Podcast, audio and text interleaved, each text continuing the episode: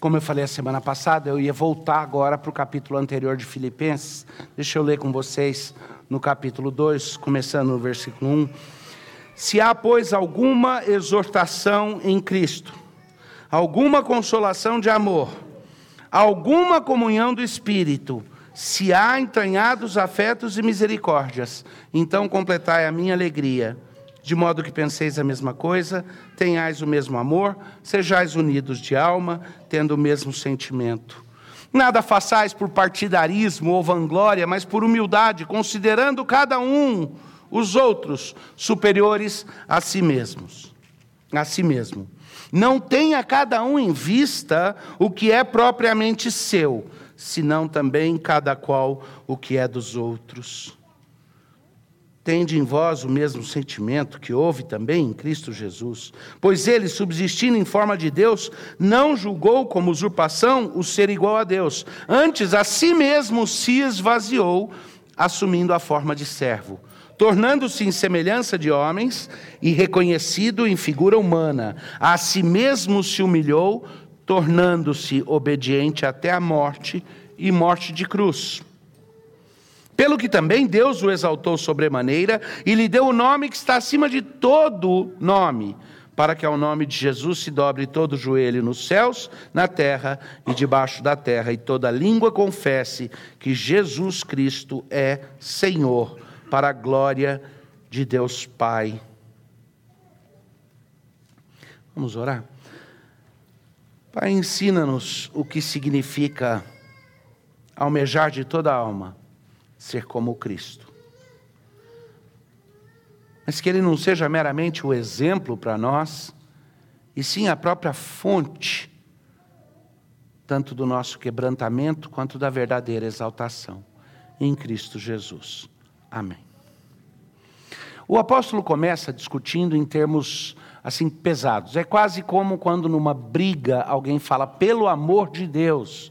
A pessoa vira e fala: se tem algum. Briga de namorado, né? Se você me ama um pouquinho assim, então me escuta. Essas coisas assim, quando a gente apela para alguma coisa que às vezes é a nossa tentativa da chave de braço, não é? Às vezes não, às vezes é um apelo sincero para o que há de mais precioso.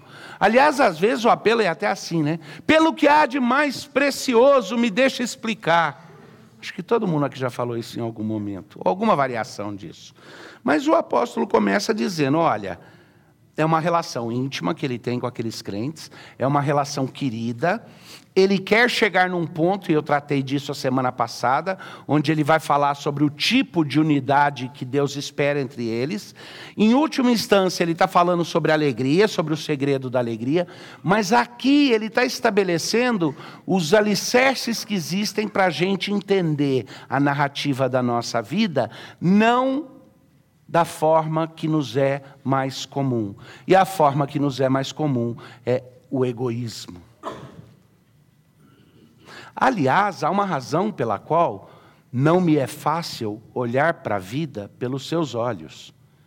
É porque eu não olho para a vida pelos seus olhos, eu olho pelos meus. E o exercício de alteridade requerido para que eu consiga olhar alguma coisa pelos seus olhos requeriria um tipo de comunhão entre nós onde a nossa união fosse suficiente que eu conseguisse me imaginar nos seus sapatos e aí olhar para a vida. Agora é certo que na amizade entre nós dois, se eu aprendesse a olhar para o Davi pelos seus olhos e você aprendesse a, a, a olhar para você mesmo pelos meus olhos, teríamos uma base muito mais forte para a verdadeira comunhão. E o mundo vai falar dessa questão da alteridade e vai falar do fato de que a gente precisa aprender a pensar no outro, de que a gente precisa. Só que o mundo sempre vai precisar distorcer disso. Como é que na psicologia pop se fala que eu tenho que aprender a amar os outros? Qual que é a chave para eu poder amar os outros? O pessoal até fala que é a Bíblia que diz. Qual que é? Para eu poder amar os outros e aceitar os outros, primeiro eu preciso amar a mim mesmo, como se já, nós já não fôssemos narcisistas o suficiente. E não é narcisista somente a pessoa que tira a sua mão do fogo, mesmo que para tirar a mão do fogo tenha que botar de outra pessoa. Até aquela pessoa que interna, intencionalmente põe sua mão no fogo ou se corta, como se quisesse mostrar para os outros: estou me agredindo, no final das contas ainda está fazendo isso de uma forma narcisista. Por quê? Porque olha para a vida, olha para a história e se entende como protagonista principal. E você quer coisa mais narcisista do que se entender como protagonista principal? Achar que é tudo a respeito de mim.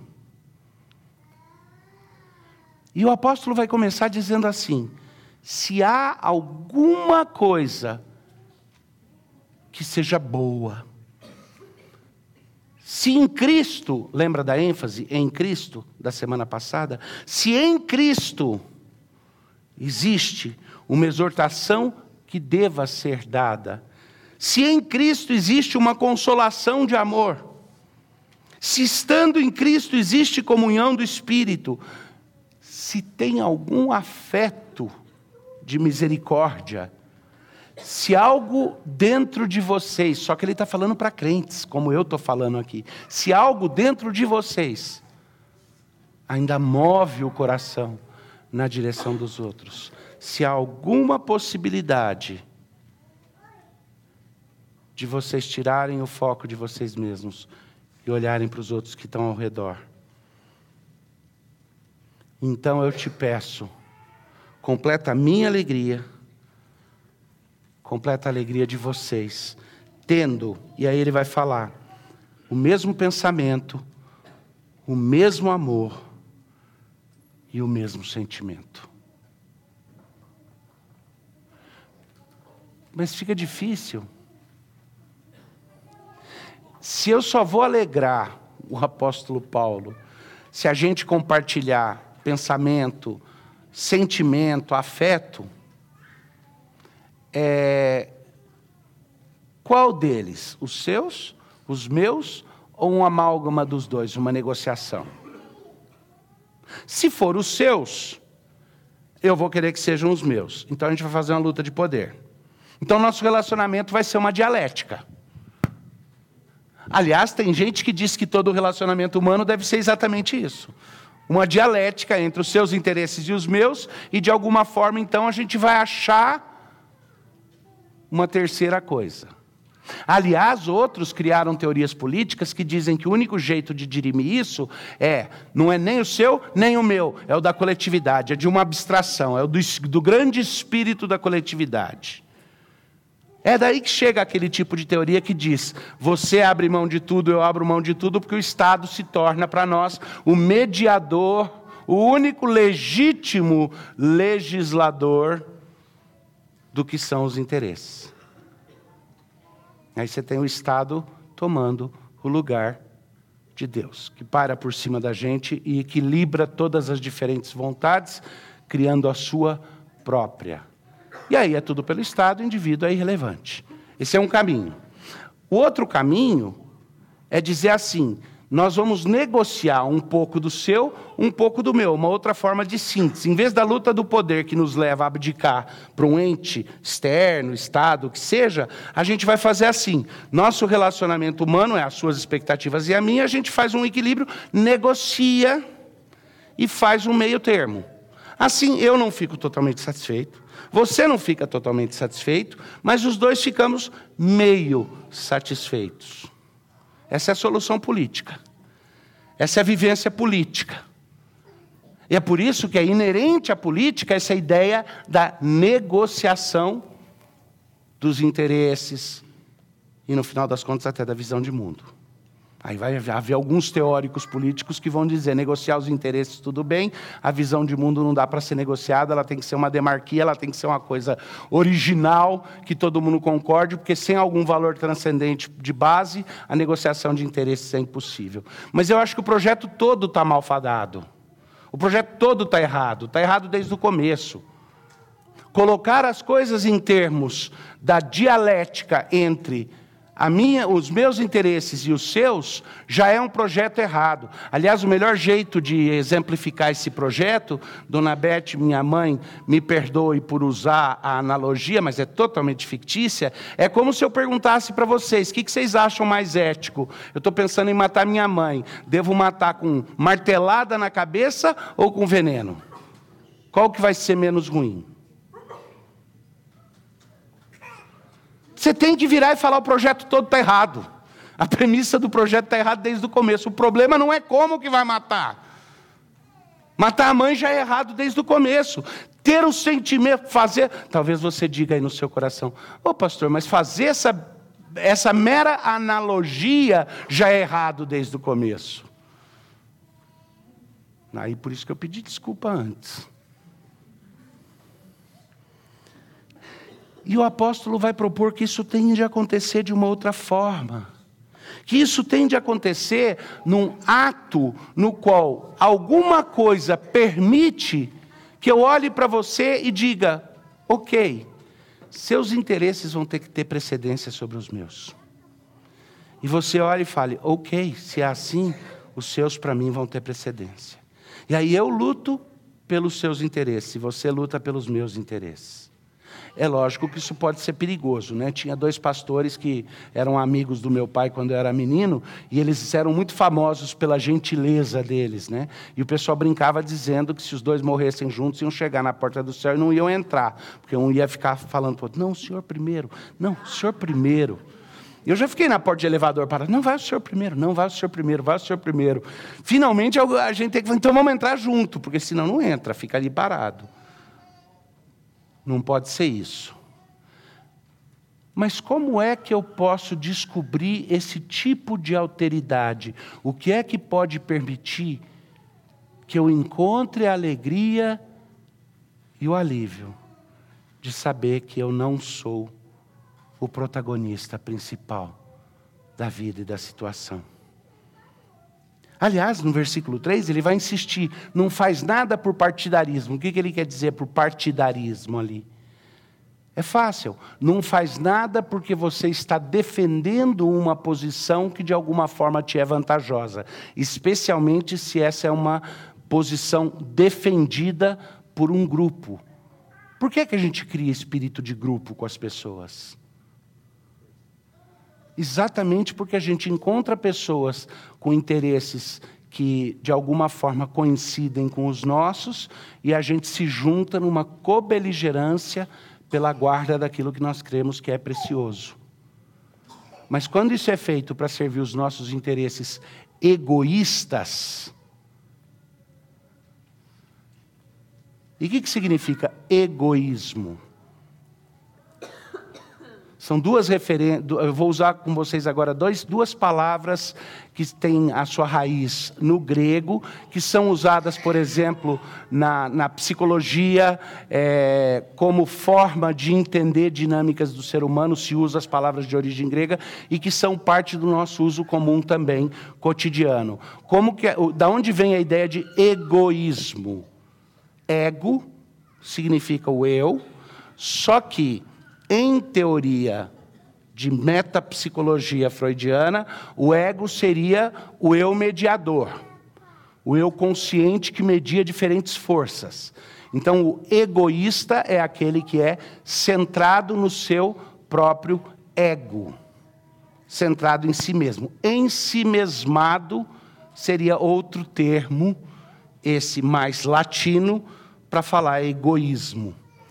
Agora, o próprio Freud, por exemplo, fala de egoísmo e a ideia é o ego, que ele entende que o ser humano tem o ego como um agente mediador.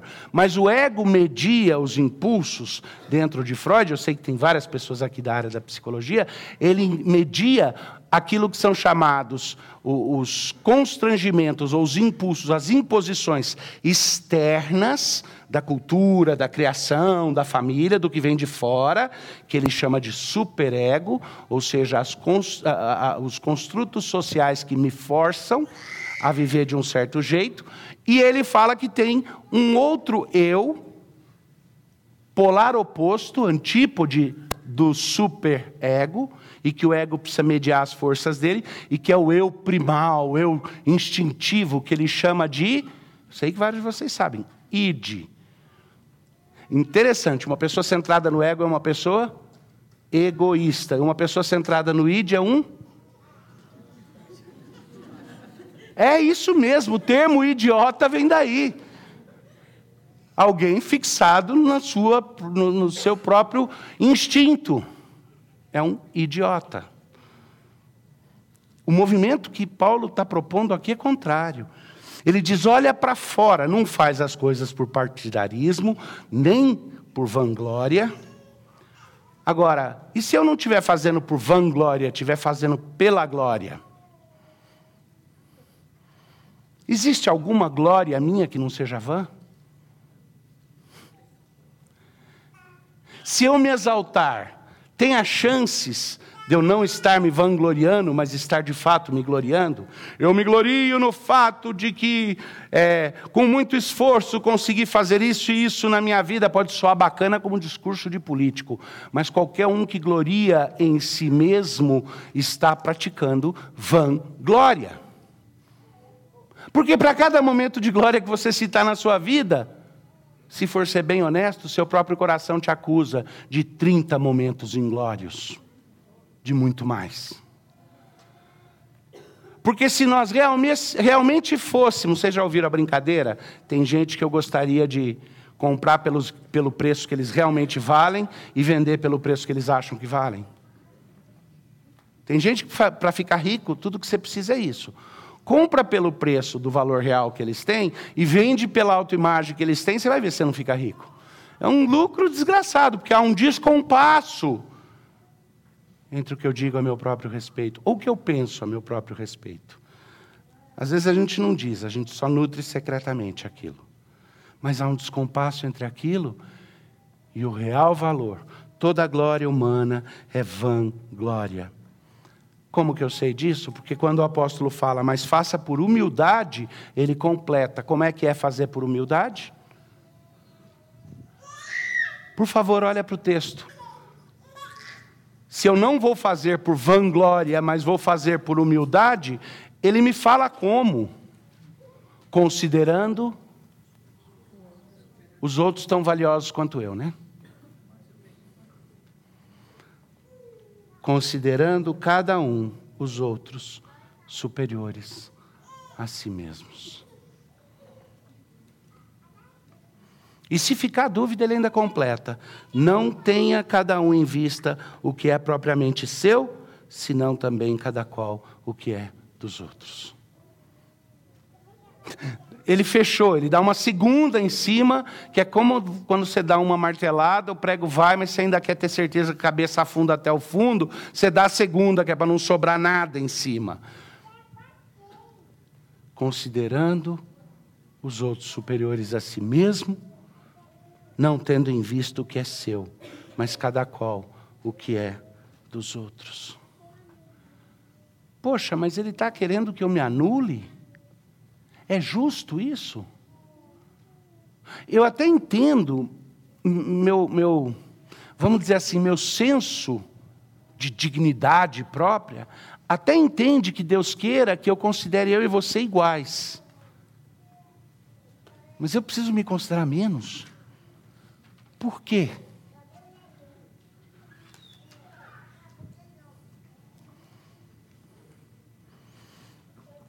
Porque Cristo se esvaziou. Porque o caminho para a glória é o amor que se entrega em prol de outro. Porque no final das nossas vidas, aqui na terra e na eternidade, o que vai contar é o que eu dei, é o amor que eu dei, é a entrega que eu fiz. O que vai ser a minha glória é saber que eu amei e amei até pagar o preço desse amor, porque Jesus Cristo, que recebe do Pai toda glória, fez exatamente esse percurso. Ele teve, e é esse sentimento que Paulo está falando, tenham o mesmo sentimento que houve em Cristo. E é lógico que sentimento aí não está falando de sentimentalismo ou sentimentalidades, que são geralmente exterioridades ou, ou, ou coisas meramente é, de expressão. Ele está falando de sentimento no sentido completo, afeto que sim, se exterioriza, mas ele está falando de afeto do coração. Mas quando ele diz, tende o mesmo sentimento que há em Cristo, não é o tipo de construção comum no Novo Testamento. O Novo Testamento não entra muito em discussão direta de sentimento. Esperaria-se que ele falasse aqui, como fala em outros lugares, e o apóstolo Paulo fala: tende a mente de Cristo formada em vós, Veja o mundo com os olhos com os quais Cristo vê. Então, percepção, é, raciocínio, a capacidade de compromisso. Mas quando ele fala em relação aos outros, aprendam a ter o mesmo sentimento que Jesus Cristo teve. E ele ainda vai em frente e ele explica que o sentimento que ele teve é o seguinte. E aí a construção fica confusa para algumas pessoas. É, é, ele não está falando aí que Jesus não não ambicionava ser igual a Deus, porque Ele é Deus. O que está dizendo é Jesus que não precisava em nada, que não ficava devendo em nada para ser igualzinho ao Pai. Ele é Deus e ele nunca achou que ser Deus era algo para ser almejado. Ele sempre soube: eu e o Pai somos um. Mas isso não fez com que ele olhasse para os outros e dissesse: portanto, tudo é a respeito de mim. Olha só, o único protagonista de verdade de toda a história. Olhava para fora e dizia: Eu sei que eu sou o Alfa e o Ômega, mas ser o Alfa e o Ômega para mim consiste em me humilhar e me esvaziar até o fim, para que eu receba a glória de ter comprado os meus amados. No 7, né? Antes a si mesmo se esvaziou, assumindo a forma de servo e tornando-se em semelhança de homens. Aí a referência ao fato de que não só ele morreu na cruz, mas ele assumiu uma humanidade que é vergonhosa pra, seria vergonhosa para ele, e ele assumiu com orgulho e transformou-a em algo bom. Quando o Deus dos deuses assume humanidade, é, é como o papai que abaixa para pegar o seu filhinho. O papai, na verdade, não virou menos, ele virou mais, porque ele levantou o seu filhinho. Jesus Jesus se humilhou para nos levantar, e não há glória maior para Ele do que ter redimido aqueles que são o objeto do seu amor e do seu afeto. A doação afetiva dele é reconhecida pelo Pai como glória que faz com que ele seja ouça do Pai dele, o seu nome é o nome mais precioso, não há nome maior em toda a terra. Então, o ato de humilhação de Jesus, o ato de quebrantamento, não é por por causa de algum tipo de, de, de é, vontade de apanhar, de vontade de sofrer. Não tem masoquismo no ato de Jesus. O esvaziamento dele não é porque o sofrimento seja equivalente à piedade. O esvaziamento dele é para pagar um preço muito profundo. E mostrar aqui veio. Mostrar quão disposto ele estava. Por causa de você. Por causa de nós. Ele fixou os olhos em nós e nos tornou objetos do seu amor e do seu afeto. E por causa disso, ele pagou o preço cabal, se humilhando, se quebrantando, se esvaziando, se rebaixando para que pudesse nos levantar e compartilhar conosco a glória que ele sempre soube que teve. É lógico que você precisa ter uma personalidade muito forte. Falar em personalidade forte com respeito a Deus é até meio engraçado, né? Ele é o, ele é o paragon, ele é o, ele é o paradigma de toda personalidade, ele é o, ele é o ápice. Tá? Ele é o ponto de referência, é o arquétipo de personalidade.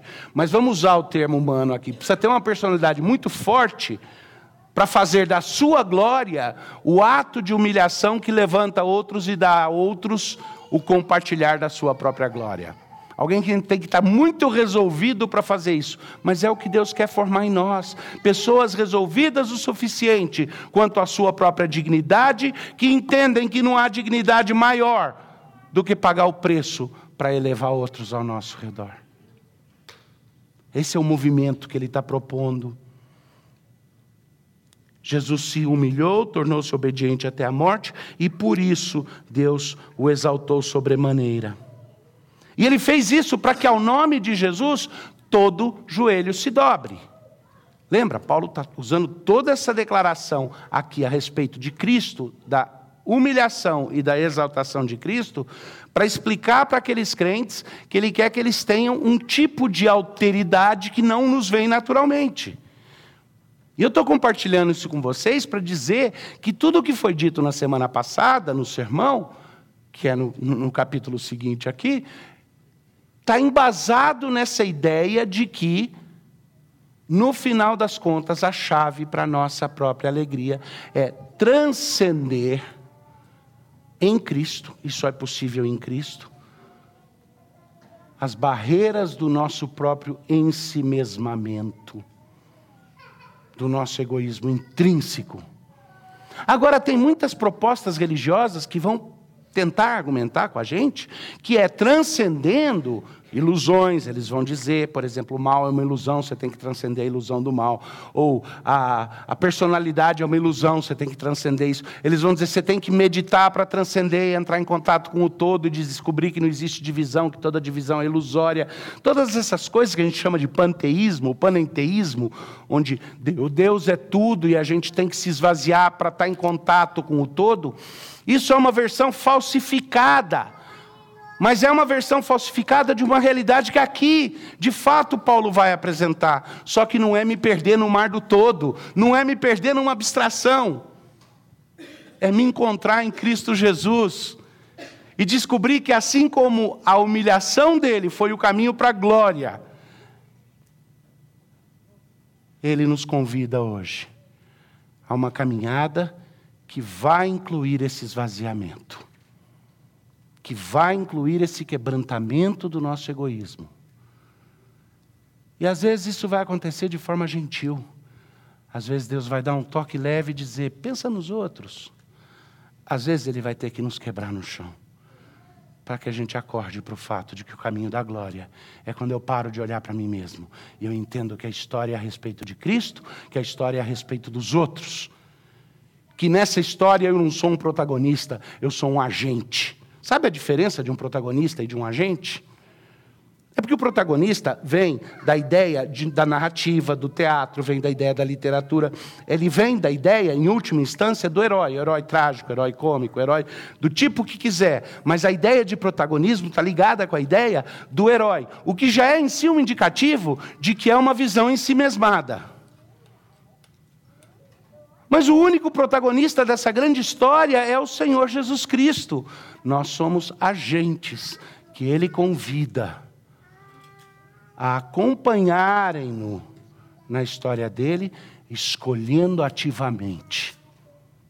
Eu prefiro Jesus. Eu prefiro ser como Ele. Eu não quero a glória do mundo, eu quero a glória do meu Senhor.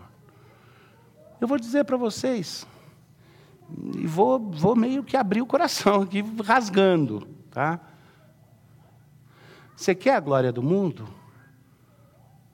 Busca, vai, tenta.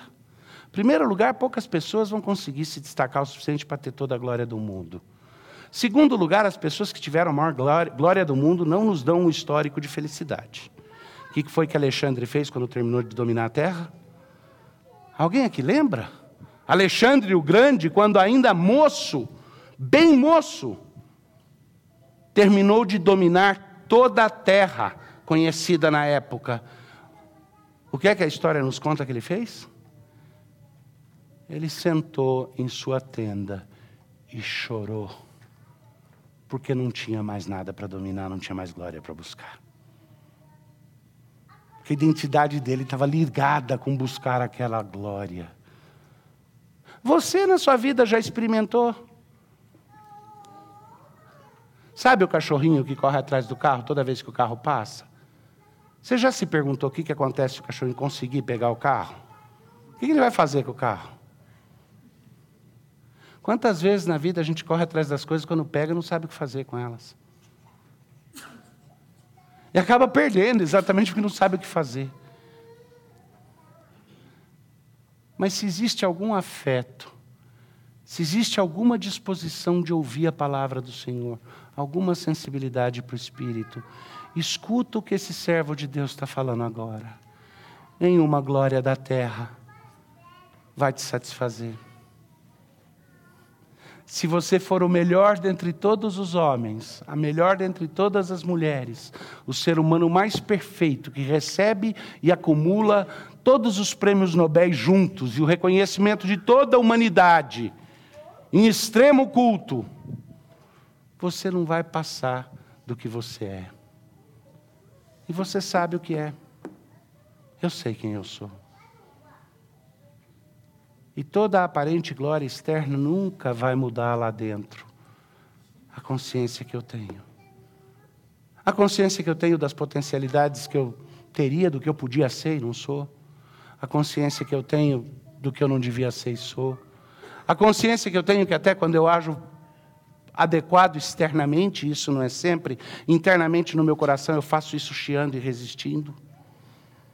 Que nem o boi que Alguém põe um anel no nariz dele e conduz. Às vezes eu sinto que Deus me conduz pelo anel do nariz. Isso quando eu não piro e rasgo o próprio anel do nariz e vou lá fazer o que Deus não queria. E vocês são como eu, eu, eu tenho certeza. Melhores um pouco, eu creio. E isso é uma discussão para outra hora. Não é falsa humildade. Eu provo isso para vocês. Não tem uma questão aí de que quanto mais eu conheço, mais é cobrado de mim? Então, quanto mais eu conheço a palavra de Deus, o quanto mais eu gasto tempo e me esmero em compreendê-la para transmitir para vocês, a minha carga só aumenta.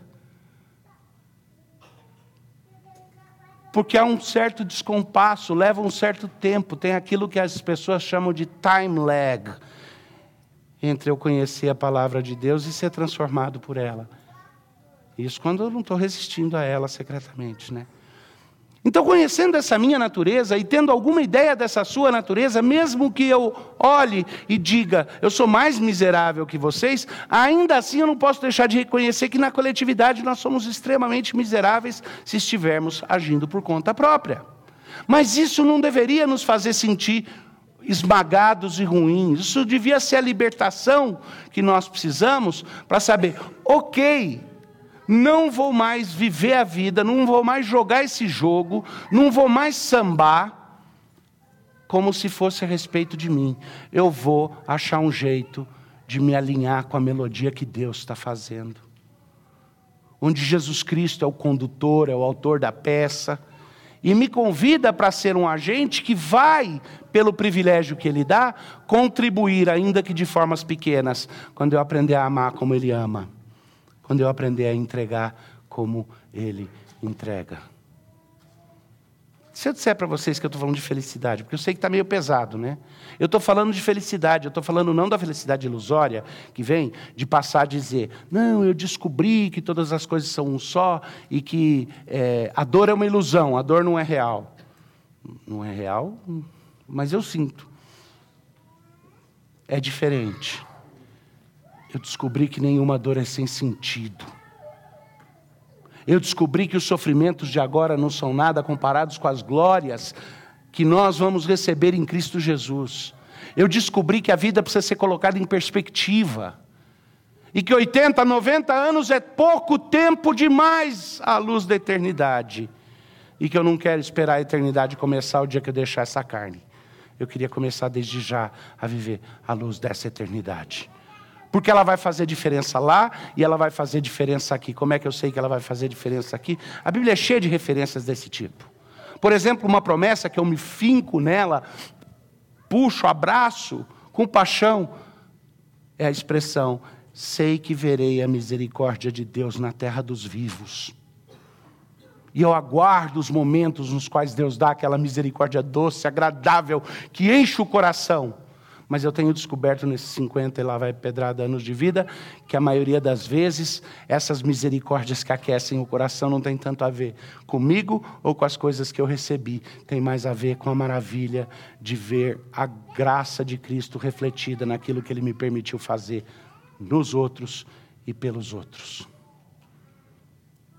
Para um pastor, tem um certo aspecto que eu sei que tem vários colegas aqui, que fica até mais fácil a gente entender exatamente o que, que é.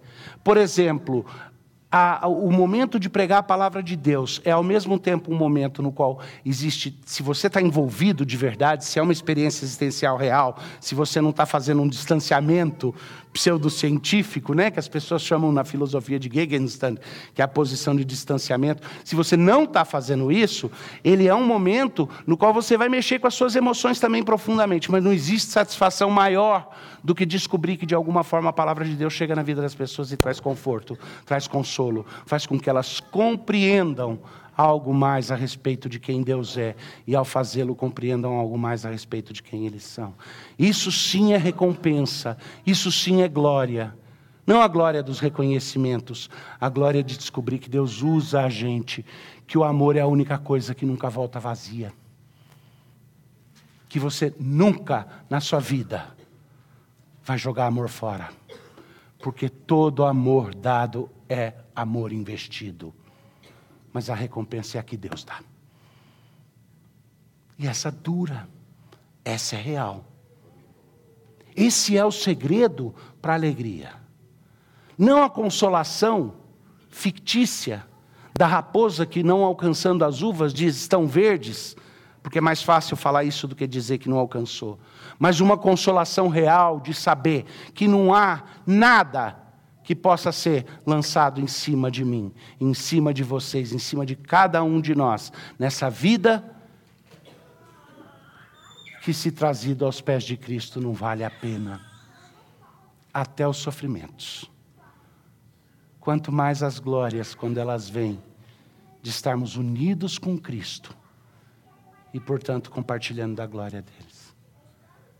Tinha um livro que ficou muito famoso de psicologia pop nos Estados Unidos que chamava You're okay, I'm okay. Você está ok, eu estou ok. O livro é horrível, a, a, o movimento todo é bobo, é, mas tem um sentido no qual só quem está em Cristo pode de fato enfrentar, enfrentar a vida dizendo: Eu estou ok com meu Senhor, e o que vier dele vem bem. E eu estou ok com os meus irmãos porque eu entendo que eles não estão aqui para me servir, mas para serem servidos por mim. Isso traz não só consolação, isso é o caminho para a verdadeira alegria, que é o verdadeiro contentamento. E o único jeito de negar isso de negar que essa união com Cristo é o segredo da verdadeira alegria, é jogar fora todo o Evangelho e considerar que Jesus Cristo foi um grande infeliz. Mas lembre, Ele é Deus. E é inadmissível para Deus não gozar da extrema felicidade que Ele sempre gozou com o Pai e com o Espírito na eternidade e que Ele resolveu gozar conosco quando nos fez, nos planejou desde antes da fundação do mundo como objetos do seu amor e da sua glória. Que Deus nos abençoe.